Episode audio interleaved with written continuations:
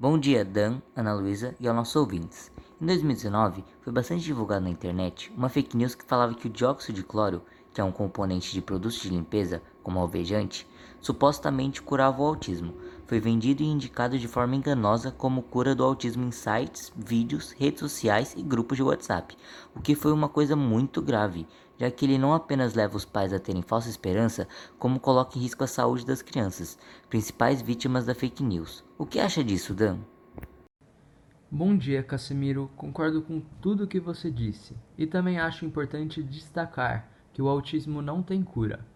Mesmo assim, há casos de médicos que indicam o MSS e pedem que o dióxido de cloro seja feito em farmácias de manipulação.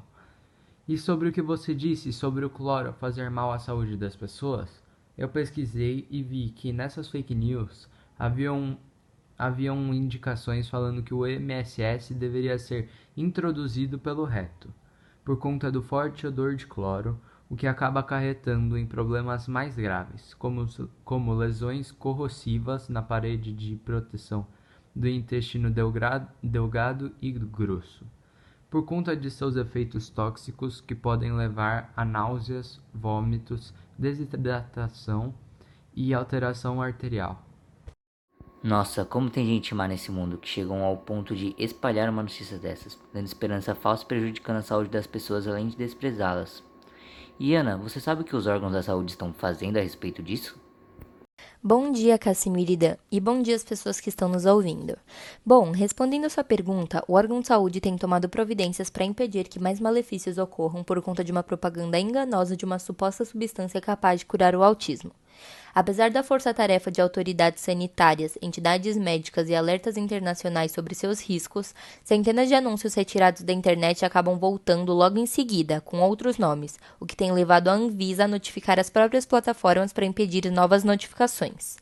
E eu li também uma matéria recente que proibiram a comercialização e a promoção deste produto. A hashtag do podcast no Twitter e tem várias pessoas perguntando o que é MSS. Apesar dos nomes bonitos, a substância não passa de um dióxido de cloro, um alvejante potente que é criado ao se misturar clorito de sódio a ácido clorídrico.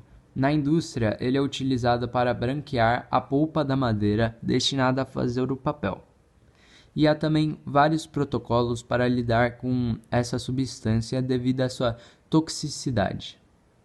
Mas com tantos danos potenciais causados, onde estão essas crianças? Porque não vemos testemunhas de quem usou e não deu certo.